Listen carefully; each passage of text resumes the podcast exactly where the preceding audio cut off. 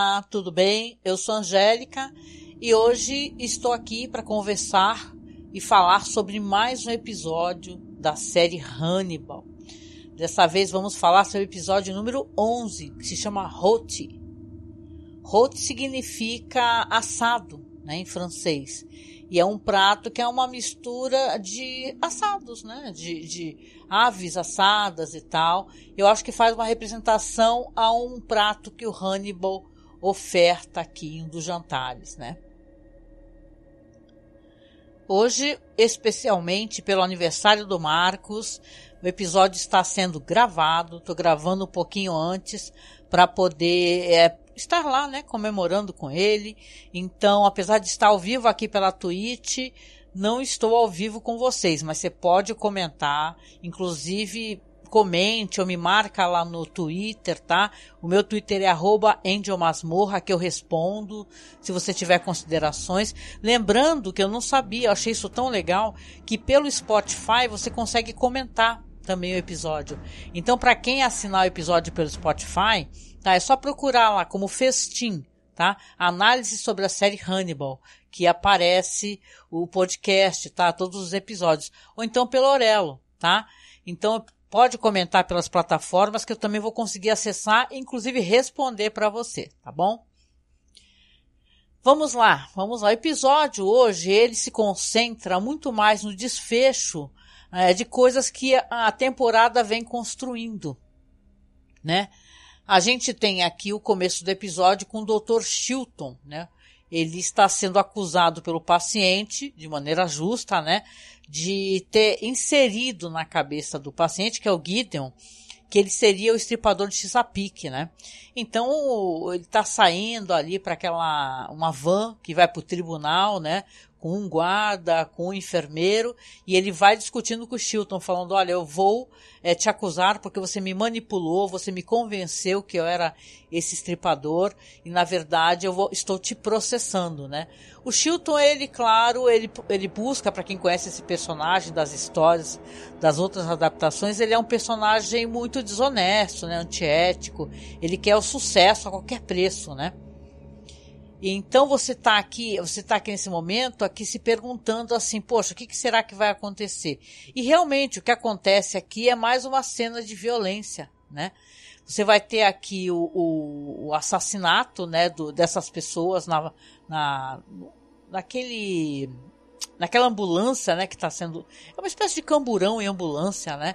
O, o paciente ali, o Gideon, ele fica perguntando para os caras e falando assim, ah, você é casado? Aí ele fala um pouco da vida dele. Ele fala assim: É, eu já fui casado, mas a minha mulher era horrível. Uma ocasião ela fingiu que o cabelo ficou ruim, ela começou a usar peruca e começou a mentir que estava com câncer, por isso estava com peruca e tal. E fica falando: às vezes é melhor matar a família toda do que, é, do que você tentar terminar a relação e por aí vai. E ele termina perguntando para o enfermeiro, tá um guarda enfermeiro dentro, né, na parte de trás lá daquele, daquela ambulância, né? Ele pergunta, nossa, como a sua roupa é tão branca? Como é que você consegue mantê-la tão branca? E aí já o próximo, a próxima cena é um tecido se ensopando de sangue, né? Então é, é muito legal. Isso vem antes do, da abertura, né, da série, né? É um cold open e é muito interessante para dizer o mínimo, né? Aí nós vamos ter também aqui o jantar do Chilton, que foi convidado ali pelo Lecter, né? Que ele está ali, inclusive, o Lecter está é, claro, tudo já se desenrolou, né, e tal. E você tem ali o, o ele conversando com o Lecter, o Lecter falando para ele claramente, falando, ó, você é, motivou o Gideon a, a, a agir dessa maneira porque você é, confundiu ele, né? Você fez com que ele acreditasse que era uma outra pessoa, né?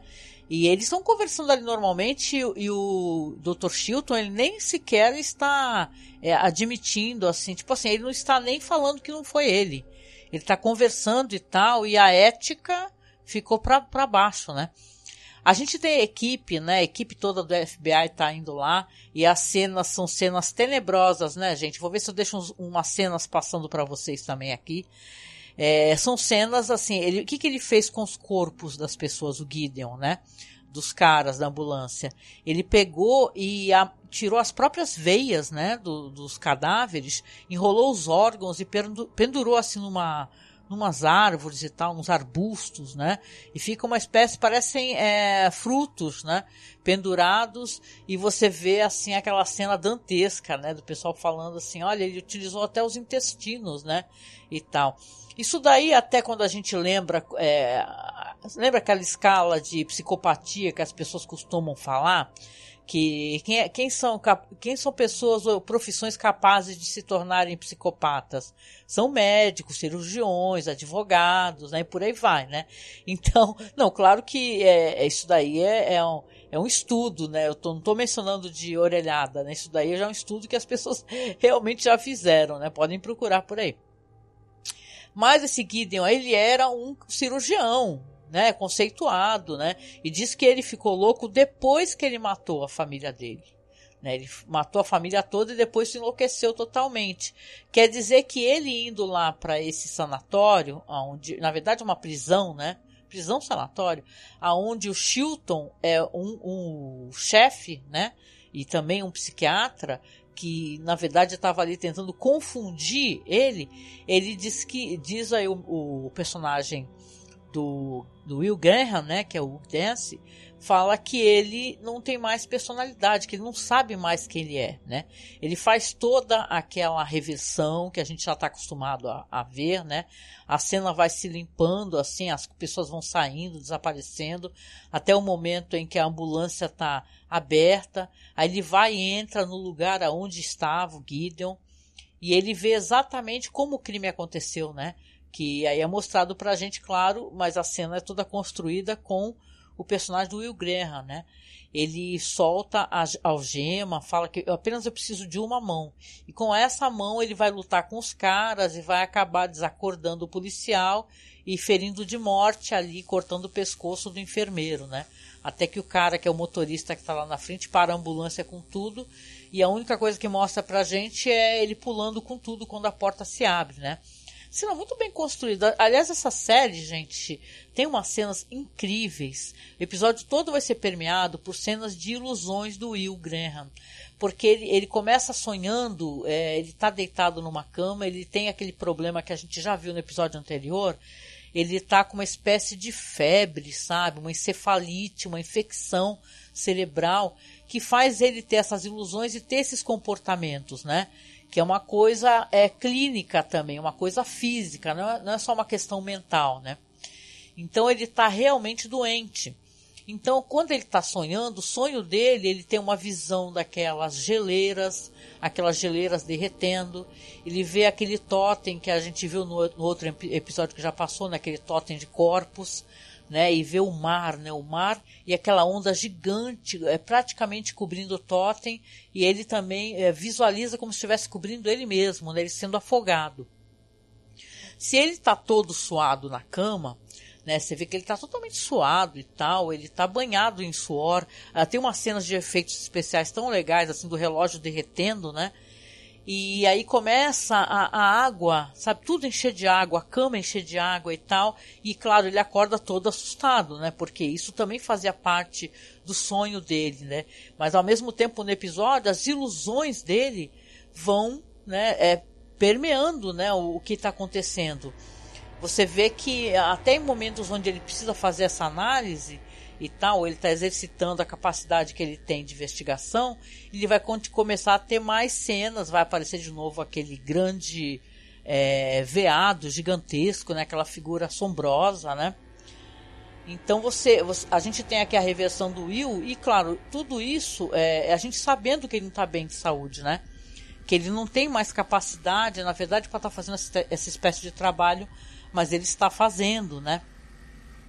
A, a Beverly, por sinal, ela, ela fala que as pegadas do Gideon apontam de volta para Baltimore, né? Aí o, o Will ah, ele fica se perguntando quais seriam as motivações desse homem, né? Porque os órgãos estão todos ali é, dependurados e tal. É, é que nem o, a, o que ele supõe ali é uma suposição muito interessante, porque tem a ver com o que vai acontecer. É que o Gideon está querendo chamar a atenção do, do estripador de Chesapeake, que a gente sabe que é o Hannibal Lecter, não é verdade? É, essa fuga aí do Gideon, então, ela vai ser um motivador ali para de muita preocupação. Por quê? Porque é, ah, vão começar a morrer os psiquiatras que cuidavam dele. Ele está culpando, e de certa maneira ele tem até razão, principalmente se for pensar pelo que o Chilton fez com ele, né? Que ele se sente manipulado. Tanto que quando os corpos são todos investigados ali pelo IML, pela equipe, eles falam que estão faltando corpos, mas os cérebros estão é, todos mexidos. Né? Ele conseguiu, inclusive, pelo nariz, mexer nas cavidades cerebrais. É, no, na própria massa mesmo cerebral. E aí o, o, Jack pergunta, nossa, mas por quê? Por que, que ele faria isso, né?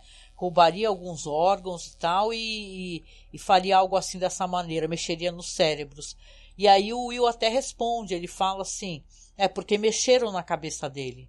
Então ele tá, ele tá puto, né, na, na verdade, porque mexeram com a cabeça dele, então ele vai atrás das pessoas que mexeram com a cabeça dele. Aqui nesse momento vale a gente recordar que a Lana, ela chegou a conversar com Gideon, não é verdade? Porque ela estava tentando apurar a pedido do, do Jack Crawford, inclusive, é, se vocês lembram que tem aquela maracutaia que eles fazem para tentar atrair o, o estripador Chesapeake, né? Chamam aquela aquela repórter, né, do Tettle Crime.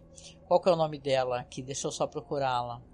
É a Fred Lowndes, tá? Chamam aquela repórter do Tettle Crime e fazem com ela um acordo, né, para mentir que o cara seria o estripador. Então, na verdade, e, se for parar para pensar, todos estão envolvidos até nesse processo de quebra dele mental, né?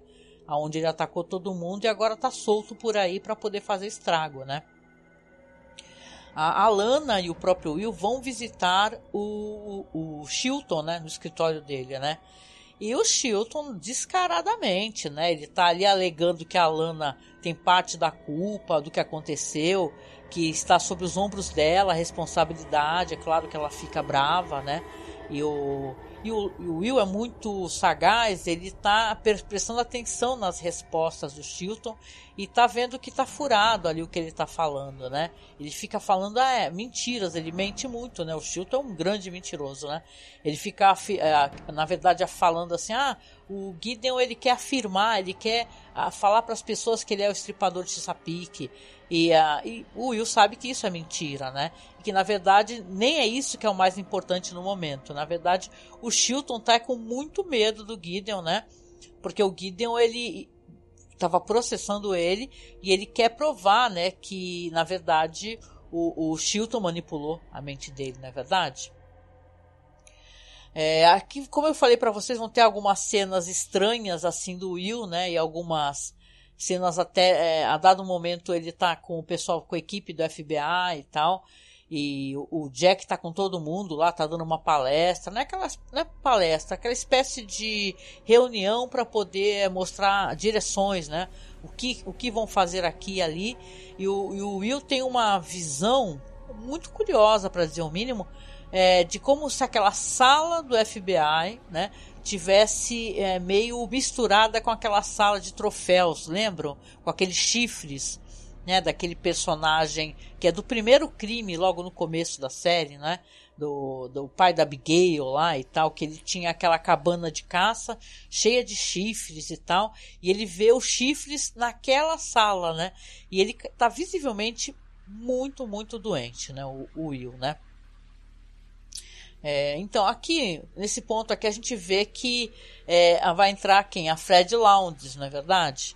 Essa até vamos recordar que essa encefalite que ele tem, ela, o Will, né, só para poder reafirmar, ela, ele, não falaram para ele, né, omitiram dele que ele tem essa doença e ele na verdade está com esse problema, não é uma questão, o surto dele faz parte dessa espécie de coisa aqui.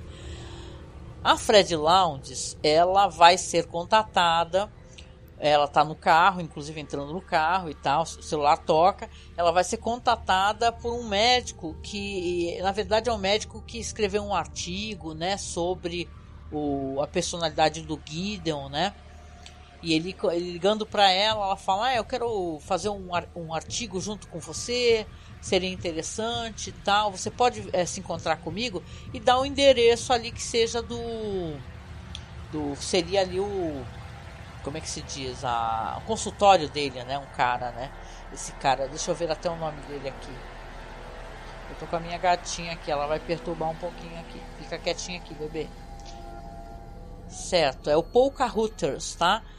Então, quando a Fred Lounge chega lá, né, tá animada, na é verdade, porque vai ter mais um artigo escrito por uma pessoa que fez uma análise, ela se depara com nada mais, nada menos do que o próprio Gideon, né? E ele tá ali numa cena muito interessante. Eu gosto desse ator. Ele tá drenando o sangue desse desse médico aí que é o Dr. Carruthers, né? ele está drenando todo o sangue e ele fez um corte, é uma cena dantesca. Ele fez um corte assim na garganta do cara, o cara está sentado, as bolsas de sangue ao lado dele e ele fica ele puxou a língua do cara para fora do corte. Aí ele fala inclusive que aquilo é uma gravata colombiana. Gente, que coisa tenebrosa essa cena, né? E ele vai fazendo, na verdade, é, várias vezes isso daí não é? Quando a polícia chega depois, né, ele, claramente a, a Fred Lounge foi apreendida, né? Ela, ele está apontando uma arma para ela, inclusive, e falando para lá, que bom que você chegou, porque você vai me ajudar. Então, é, quando a polícia chega, depois, claro, ele não está mais lá, nem a Fred Lounge, eles fazem ali uma análise da cena, né, e tal. E o, o, o dedo do médico do cara do cadáver, ele tá sobre um mouse, né? E aí o, o, Will está junto, ele até move o dedo dele e liga o notebook, a tela do notebook. A cena do, da tela do notebook é justamente uma página do blog, né? Da, do Tetocrime e a, e a cena é, desse cara, desse próprio cadáver. Você vê que ele, que é uma cena, e isso quem repara é o Jack, né?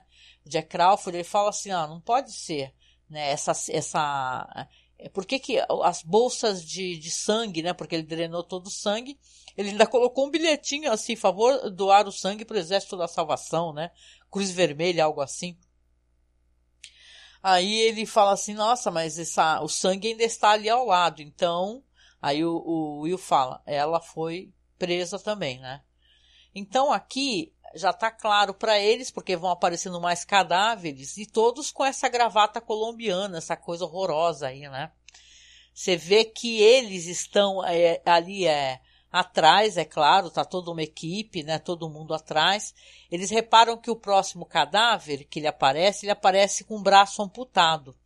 E o Jack tá lá conversando com eles, e o Will conversando com o Jack, falando assim, olha, assim, tem uma coisa aqui o Will repara, fala pro Jack, fala, ó, aqui tem uma, uma diferença, uma diferenciação. Por quê? Porque o braço foi amputado. E o que estão querendo dizer uma, alguma coisa pra gente? Na verdade, o Will fala, estão querendo dizer para você, Jack, né? E o Jack fala o quê? Como? A gente recorda aqui, para quem está acompanhando, né? Que aquela, lembra aquela, a, aquele braço que apareceu amputado naquele observatório desativado, né?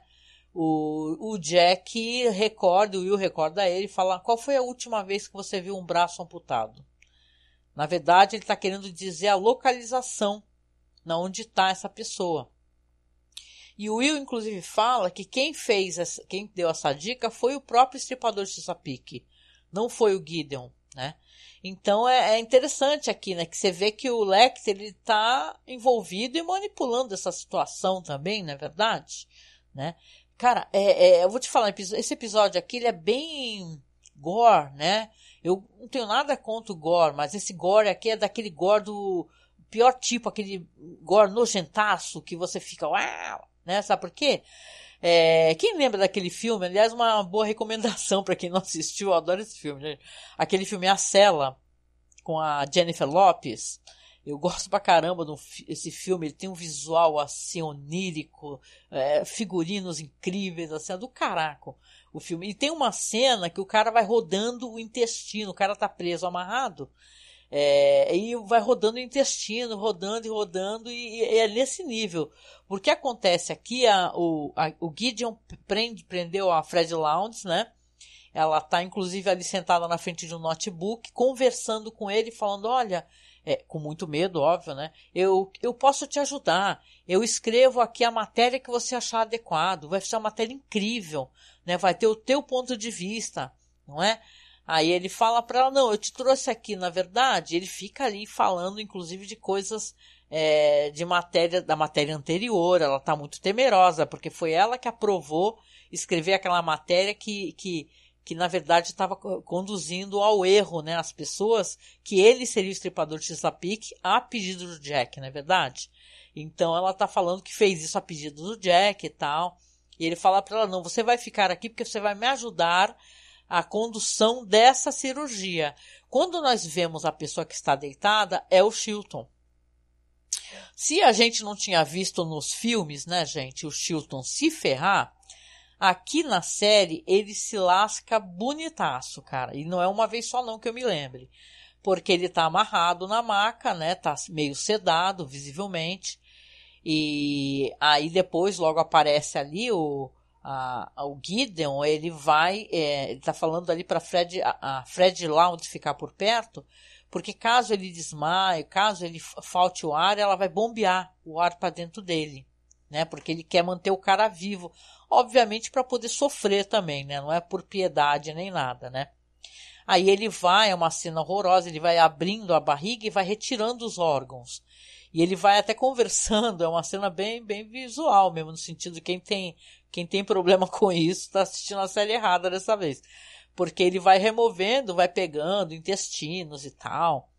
E vai falando assim, nossa, eu, o estripador de Chesapeake, ele, ele gosta muito de troféus cirúrgicos, e aqui vai ter bastante coisa, vai tirando, e vai falando, uma hora o Chilton começa a desmaiar, ele bate na cara do Chilton, fala assim, ó, oh, desmaia não, fica acordado aí, fica acordado aí, e que eu quero que tu me ajude a segurar um negócio aqui. E é nesse nível, né, que quando eu vou dar uma tomada mais de longe, o, o Chilton tá com metade do intestino para fora e vários órgãos para fora. É uma cena muito bem feita, gente. Essa, essa, esse episódio, não que a, a série já não seja um primor, mas eu acho que eles estão, nossa, arrebentando a boca do balão pra caramba, sabe? Né? Então, como a dica lá atrás já foi feita, né? Você sabe que o, o FBI vai chegar ali no observatório, né? Então, quando o Jack tá ali no carro com o Will, tá inclusive conversando com o Will que ele tem reparado no Will, tem olhado para ele, tem percebido nele que ele tá muito mal, né? Muito mal. E ele fala pro Will assim, fala, olha, você tem que se focar, é, é, você tem que mudar a perspectiva, você tem que cuidar de si mesmo e tal, porque ele vê que o Will tá desabando, não é? Mas ele também a gente conhece esse personagem, ele tem interesse que o Will também se mantenha ali para ajudá-los, né? Para ajudá-los a desvendar os casos, né? Existe um interesse, né, para ele assim do, do, de que o Will possa ajudá-lo, na verdade. Você vê que ali a, a quando eles chegam no observatório, né, e o Will está junto, o Will está junto com com com o Jack, com toda a equipe, né? O, o Jack faz o sinal para as pessoas avançarem. É, quando eles entram, eles se deparam ali com a com essa cena terrível, não é verdade?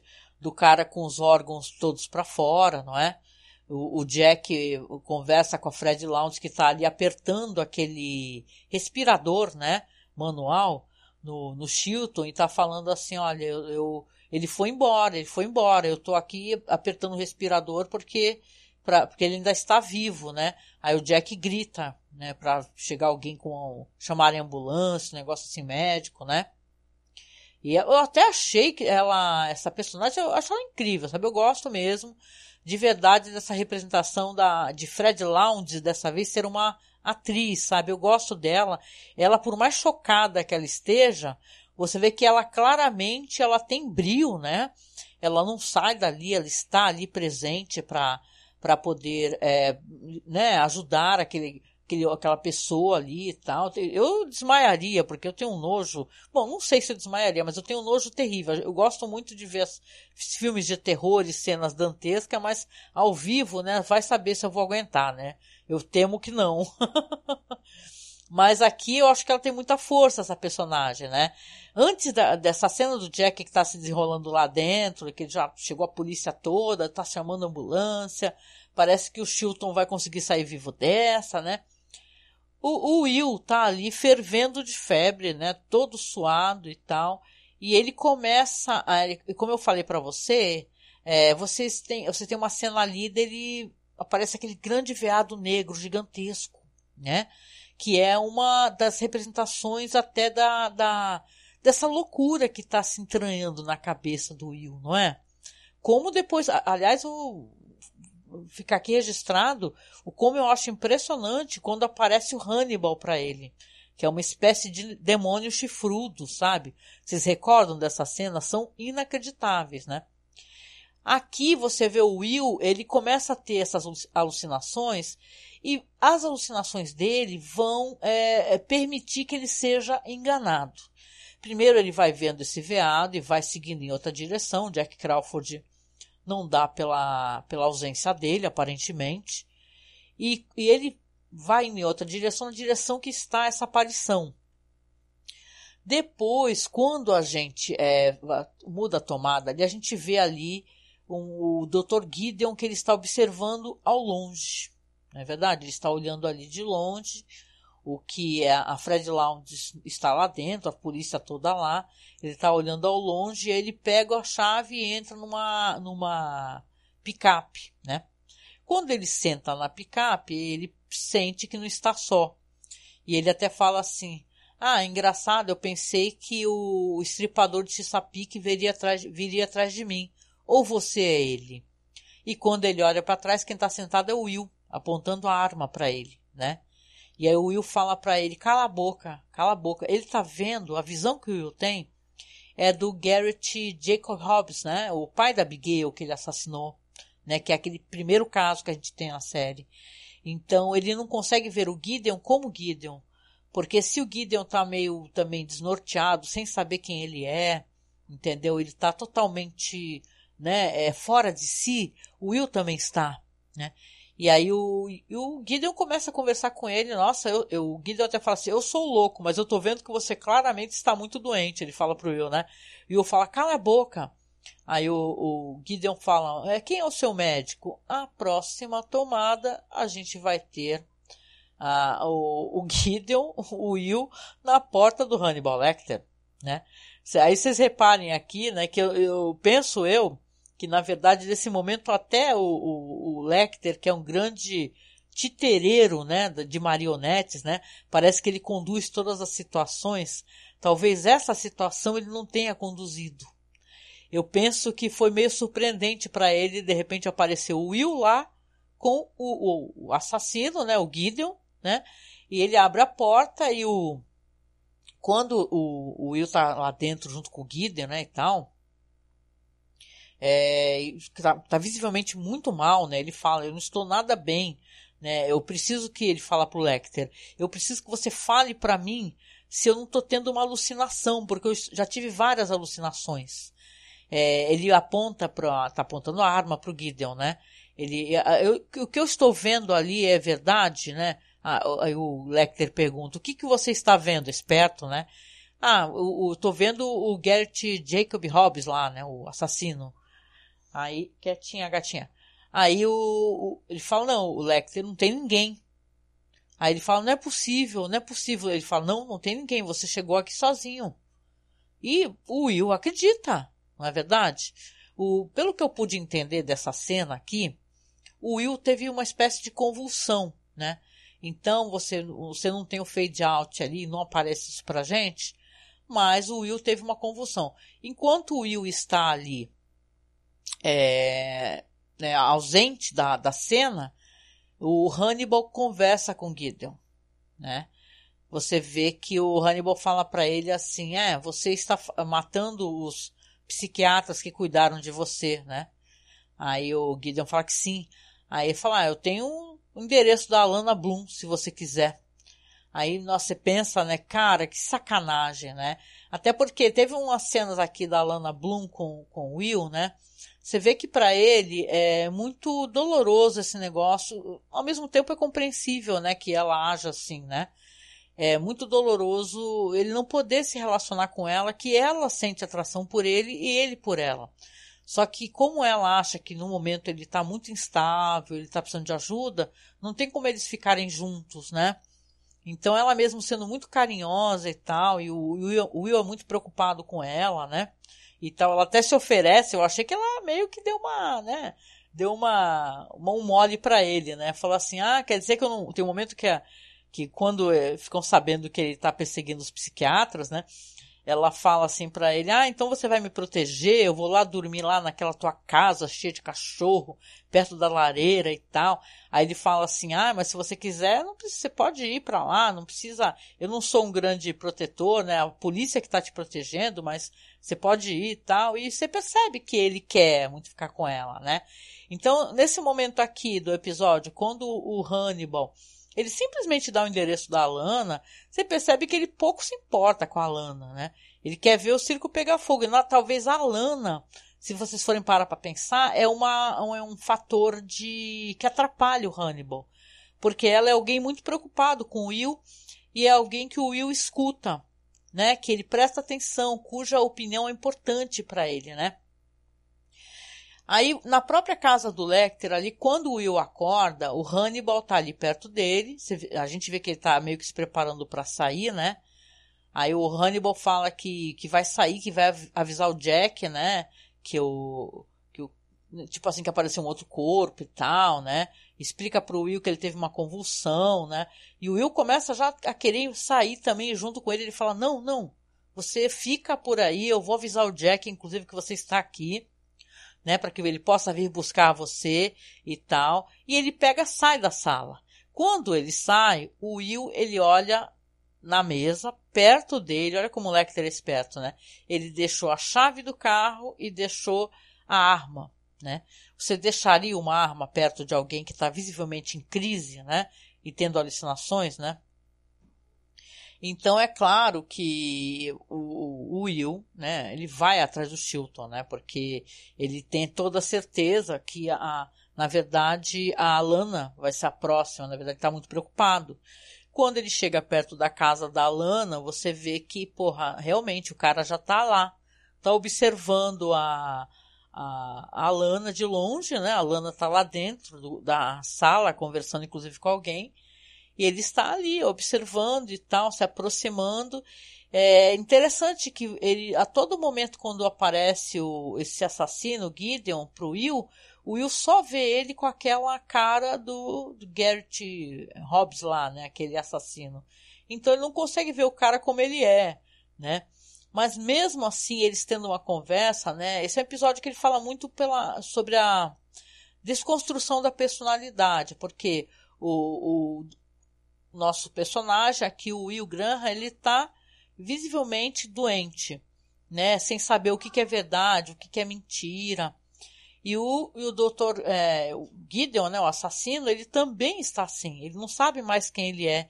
Ele teve uma personalidade totalmente é, de, destruída pelo assassinato da família, porque ele enlouqueceu e depois foi enganado também pelo Chilton, não é? Ficou passando de psiquiatra em psiquiatra.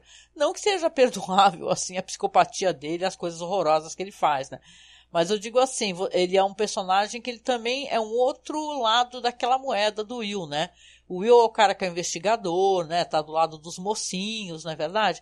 Mas o cara já tá do lado do, né, dos psicopatas desentendidos de si mesmo, né? E ele acaba atirando no Gideon, porque entende ali que não importa quem ele é, que na verdade aquele é um, um personagem, é uma personalidade é, que pode causar dano à Lana. A Lana sai correndo quando escuta o tiro, não é? E tal, e, fica, vai ver o que que é e tal, tá o cara caído ali, né? O, aparentemente o Will matou ele, não é? Que atirou na cabeça, né? Então você vê que mesmo ele desentendido ali, ele ele continua é, focado ali em tentar fazer de alguma maneira as coisas nas quais ele acredita, né? Você vê, né? O Lecter acha que pode é, manipular todas as pessoas, mas não é bem assim, não é bem por aí, né?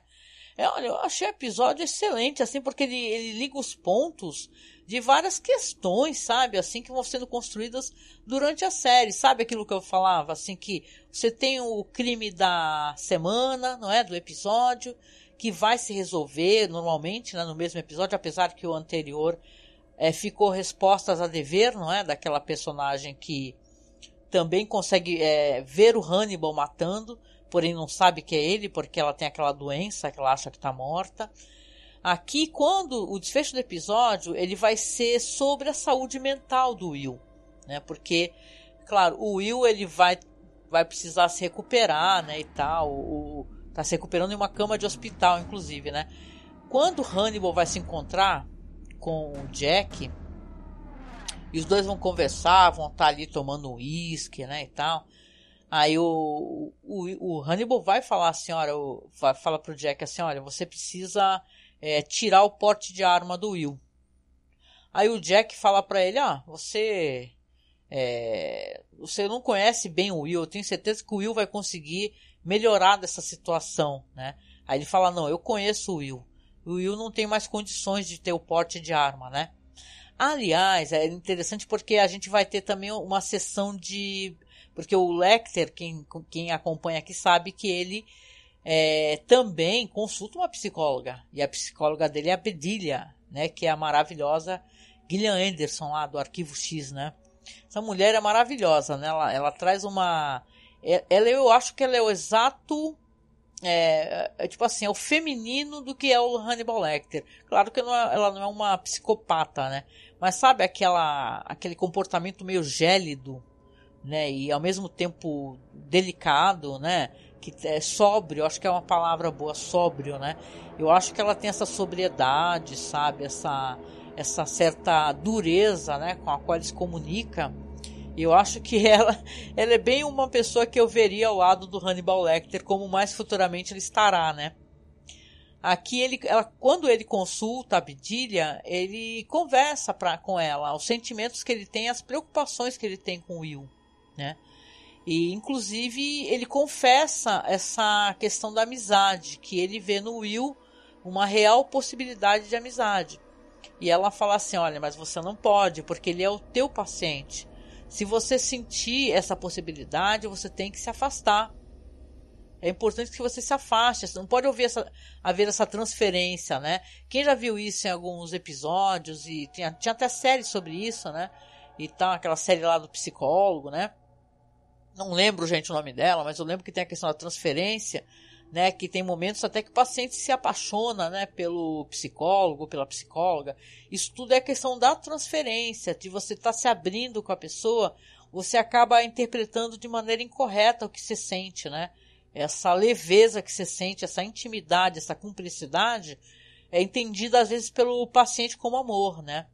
Nesse caso aqui, ela até conversa, ela fala assim, olha, sua preocupação com o Will é interessante porque ele, ele vê a, a fragilidade do Will e essa loucura que está prestes a explodir como se fosse ele tentando conter uma, um, sei lá, um navio cheio de petróleo, né?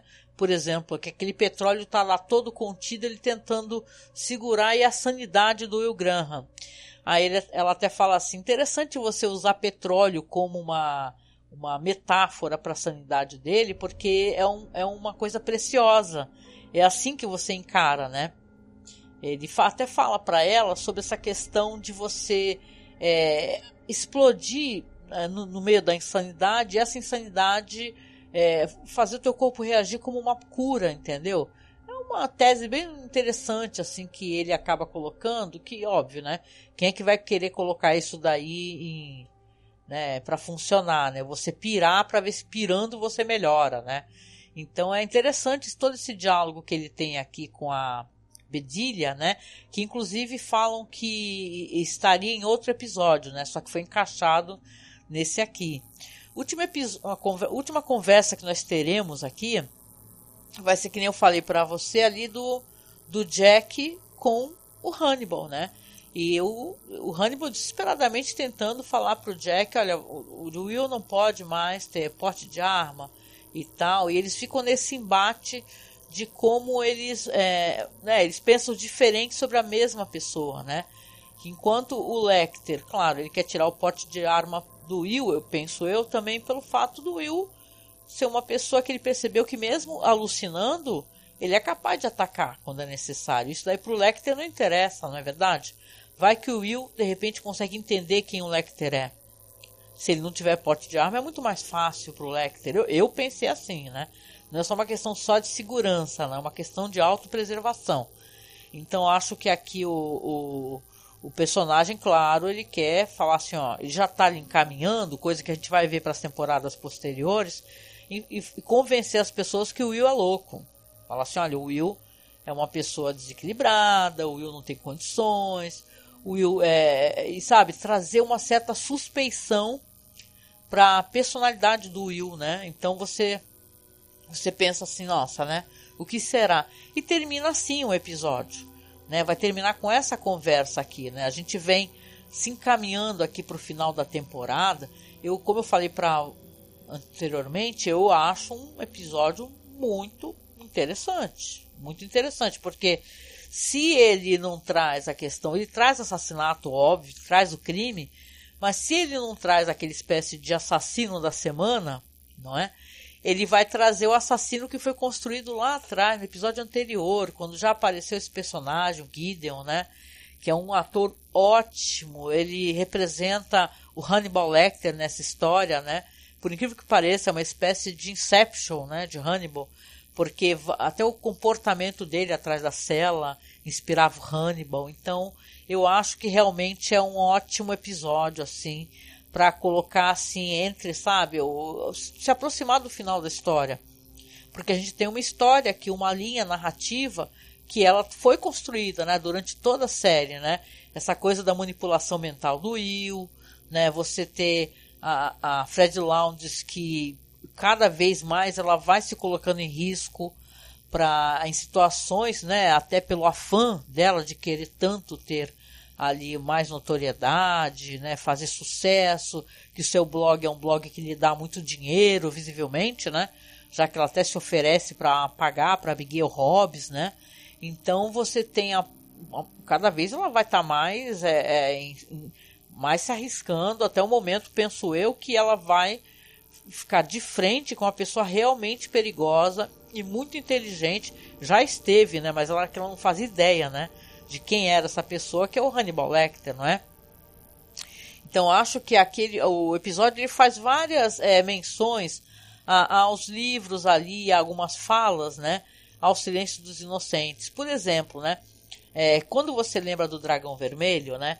É, tem uma, uma, uma fala que o, que o Gideon faz. Ele fala assim para Fred Lounge: Ah, é, eu tenho certeza que o que você colocou aí no, no, no Tettle Crime, que é o caso, é aquela foto né, do assassinato do médico, né, com a, com a língua saindo pelo pescoço, vai ser lido ali pelo estripador Chesapeake, porque ele é um grande fã, né?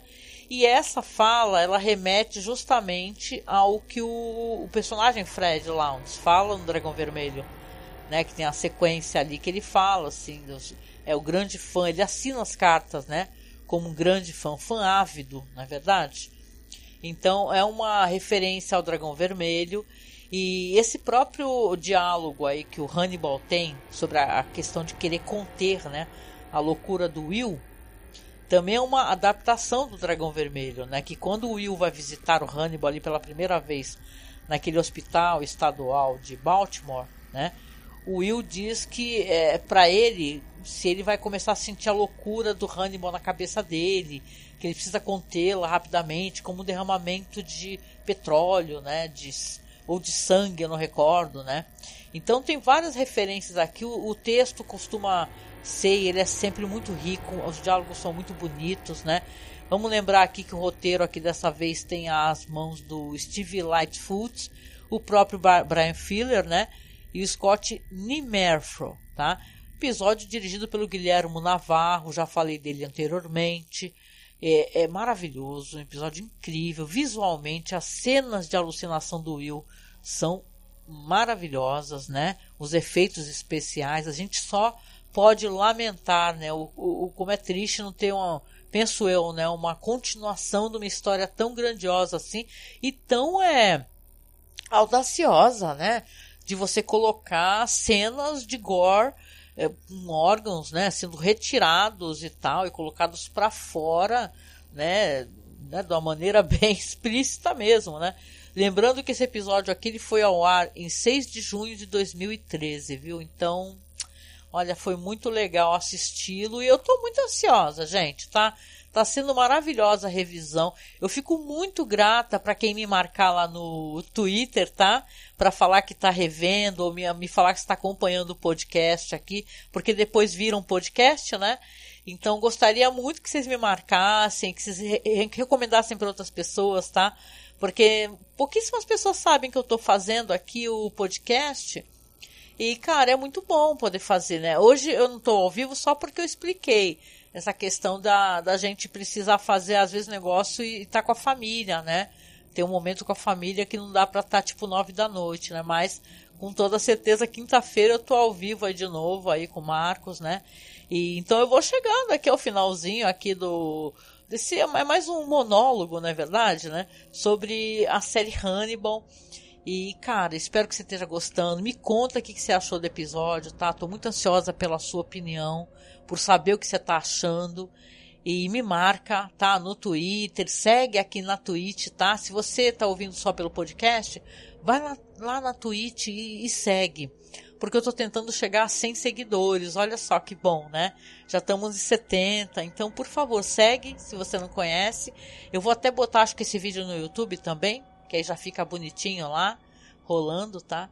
Então, é claro, deixa eu só lembrar vocês no final aqui que todos os links para os nossos podcasts estão todos aí nesse link aqui na Twitch, que é apoie, apoie nosso podcast e tal. Vai estar tá tudo, é um link tri que estão todos os links. É, são quase 14 anos fazendo podcast, então tem muito material você vai curtir. A gente fala de Game of Thrones, a gente fala de filmes clássicos, fala de, de filmes obscuros e interessantes, né?